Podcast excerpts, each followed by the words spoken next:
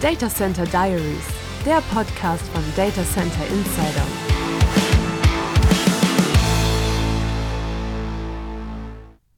Wir machen SAP und Non-SAP-Daten verfügbar wie nie zuvor, sagt der SAP-CTO Jürgen Müller bei der Vorstellung von Datasphere. Das klingt nach einer sehr markigen Werbeaussage. Um die Realität dahinter zu beleuchten, hat Jürgen Frisch mit Carsten Bange gesprochen, Gründer und Inhaber des Instituts Business Application Research Center.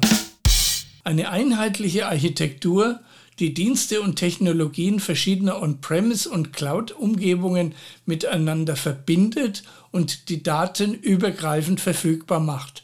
Genau darauf zielt SAP Data Sphere ein Nachfolgemodell von SAPs Data Warehouse Cloud, wie Carsten Bange erläutert. Datasphere in Kurzform ist das neueste Release von der Data Warehouse Cloud, ergänzt um Möglichkeiten von Data Intelligence, also einem Datenintegrationsprodukt der SAP, wurde eigentlich mal gesagt, dass das Produkt drin aufgehen soll, also quasi wirklich mit Data Warehouse Cloud zusammen fusioniert. Jetzt war in der Ankündigung die Rede davon, dass es erhalten bleibt, Data Intelligence, sogar weiterentwickelt werden soll.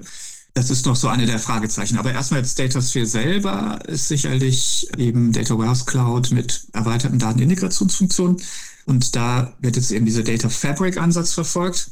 Also die Idee, wie kann ich eigentlich ein Unternehmen, wo die Datenquellen immer heterogener werden, wie schaffe ich da eigentlich noch eine Integration? Und sie ist halt nicht 100% physisch. Daten zu Analysezwecken zusammenführen. Auch das ist ein Ziel von Datasphere. Eine Datenbank ist dazu inzwischen nicht mehr unbedingt nötig.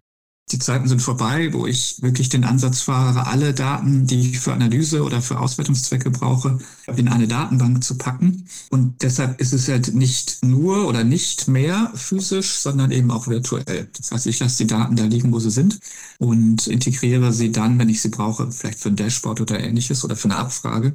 Und das ist das, was hier verfolgt wird. Ne? Und jetzt habe ich quasi die Möglichkeiten der Data Warehouse Cloud. Das sind vor allem so eine semantische Modelle zu bauen, eine semantische Schicht Schicht aufzubauen und die Data Intelligence steuert jetzt noch Möglichkeiten hinzu, eben dieses Datenzugriffs und dieser Fokus jetzt auf Virtualisierung, der ist sicherlich neu. Und letztendlich, wenn man sich das also anschaut, ist funktional, ist die Aussage sicherlich nicht falsch, sondern ich habe jetzt hier ein Werkzeug, womit ich SAP und Non-SAP-Daten dann zusammenbringen kann und auch eben ein gemeinsames semantisches Modell baue und damit den Konsumenten, wer auch immer das ist, ob es jetzt ein BI-Tool ist oder ein Analyst, der eben jetzt eine konkrete Frage hat oder ein Data Scientist oder wer auch immer, kann ich quasi das dann so anbieten in einer ja auch semantisch integrierten Form oder auch verständlicheren Form als quasi nur die Rohdaten, wenn ich die Daten publizieren würde.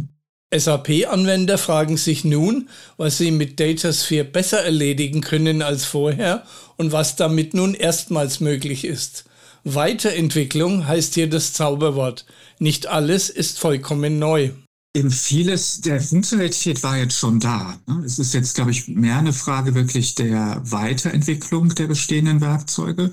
Und das ist jetzt eben diese Möglichkeit der virtuellen Datenintegration in einem Werkzeug äh, zusammen mit den Möglichkeiten von Data Warehouse Cloud, also eben den semantischen Modellen, das ist, denke ich mal, so das Neue. Ne? Also in Teilaspekten konnte man wahrscheinlich so gut wie alles schon irgendwie irgendwo in verschiedenen Werkzeugen, aber jetzt das nochmal zu integrieren, zu bündeln, entsprechend auch mit diesem Ziel in einem Werkzeug weiterzuentwickeln, das ist das Neue aus meiner Sicht. Mit den Lösungen der Datasphere Partner schließt SAP funktionale Lücken, die sie mit der Software aus dem eigenen Portfolio bislang nicht abdecken konnte diese angekündigten Partnerschaften mit Confluent, Databricks, DataRobot und Colibra. Das sind alles vier Anbieter, die Fähigkeiten bieten, die SAP so nicht oder nur sehr eingeschränkt hat. Das heißt, die Realität bei den Kunden wird in aller Regel sein, dass sie für die Aufgaben, wo ich jetzt die Produkte dieser Partner nutzen kann, dass sie die im Zweifel eh schon im Haus haben oder eben Alternativen zu diesen Produkten. Aber die Aufgaben, die da erfüllt werden, werden häufig sowieso nicht mit SAP-Werkzeugen erfüllt, weil es die gar nicht gibt, die SAP-Werkzeuge. Ob die Integration oder die Benutzerführung der Datasphere Partnerlösungen besser ausfällt als bei Konkurrenzprodukten wie beispielsweise Talent, ist bislang noch vollkommen unklar. Das wissen wir heute einfach noch nicht, weil, also erstmal sind es ja mehr, was wir jetzt gesehen haben bis jetzt, sind ja mehr so Konnektoren. Also ich kann das anbinden in irgendeiner Form oder vielleicht auslesen mit. Und ob das dann besser oder schlechter funktioniert als bei anderen Werkzeugen, ist halt offen, muss man sehen. Aus meiner Sicht das strategisch Interessante an der ganzen Geschichte ist, dass die SAP jetzt schon sehr stark die Offenheit ihrer Plattform hier propagiert. Und das hat sie zwar schon öfter mal getan, aber ehrlich gesagt ja eher halbherzig umgesetzt. Also eine Offenheit zum Beispiel in den SAP BW, da gab es dann zwar vielleicht eine Schnittstelle, aber die hat dann nicht so richtig gut funktioniert. Ne? Oder man hat dann doch plötzlich eine große Lizenz verlangt, wenn jemand anderes mit dem Werkzeug zusammenarbeiten wollte. Mit der Offenheit war es also bislang bei SAP häufig nicht besonders weit her. Nun haben die Waldorfe die Offenheit in den Mittelpunkt gerückt. Geht es um Business Intelligence, können Kunden beispielsweise die Werkzeuge von Drittanbietern genauso gut nutzen wie die SAP Analytics Cloud. Das heißt also, Offenheit ist das große Thema. Und wenn das Thema Offenheit ernst gemeint wird, dann würde das ja bedeuten, dass ich auch andere Werkzeuge, wie jetzt zum Beispiel eine Talent, da vielleicht genauso gut mit nutzen kann oder anbinden kann. Also insofern bleibt das tatsächlich abzuwarten. Wenn Sie es aber ernst meinen, dann könnte es sein, dass die äh, Partnerprodukte jetzt vielleicht rein technisch gesehen nicht unbedingt bevorzugt werden gegenüber anderen. Technologieanbieter, mit denen SAP im Rahmen von DataSphere keine Partnerschaft geschlossen hat, müssen laut Bange künftig keine Marktnachteile fürchten. Die Unternehmen entscheiden sich schließlich bei einer Aufgabenstellung auf der funktionalen Ebene für diese Werkzeuge.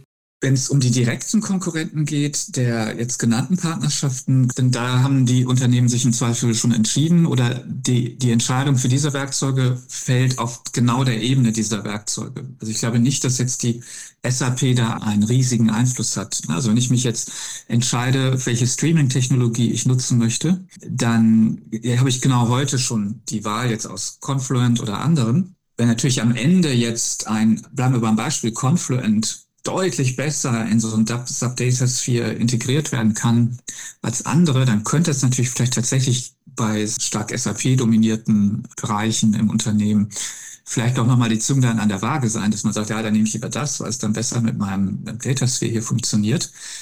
Aber das ist alles sehr spekulativ. Also meine Vermutung wäre erstmal, dass die Offenheit im Vordergrund steht. Das heißt, ich kann verschiedenste Werkzeuge integrieren. Und am Ende entscheide ich mich erstmal auf der funktionalen Ebene dieser äh, speziellen Aufgabenstellung, die ich habe. Und deshalb wird das also jetzt keine großen Auswirkungen haben auf die direkten Wettbewerbe. Anders sieht der Wettbewerbsdruck aus, wenn es um Virtualisierung geht. So könnte beispielsweise Denodo laut Bange durchaus künftig Marktanteile an Datasphere verlieren. Eine weitere Möglichkeit könnte der Parallelbetrieb mehrerer Lösungen darstellen. Also spannender vielleicht eher noch, wenn man jetzt über Wettbewerb nachdenkt, sind die direkten Wettbewerber der Datenvirtualisierung. Und das am allerersten Mal Denodo zu nennen, die also das jetzt die letzten Jahre doch äh, immer erfolgreicher auch in der SAP-Kundschaft etablieren konnten. Das kann natürlich schon sein, dass die jetzt innerhalb der SAP-Kundschaft eventuell ein paar Marktanteile äh, verlieren. Aber auch das ist jetzt spekulativ. Auch da muss man natürlich erstmal sehen, wie setzt sich Datasphere wirklich durch. Wie sieht das aus bei Kunden, die nur einen kleineren Anteil an SAP-Daten haben? Ich kann mir vorstellen, dass die sogar die Technologien parallel betreiben. Dass die sagen, okay, wir nehmen Datasphere, weil ich damit kann ich gut die SAP-Daten anzapfen und tendenziell vielleicht sogar noch was parallel betreiben.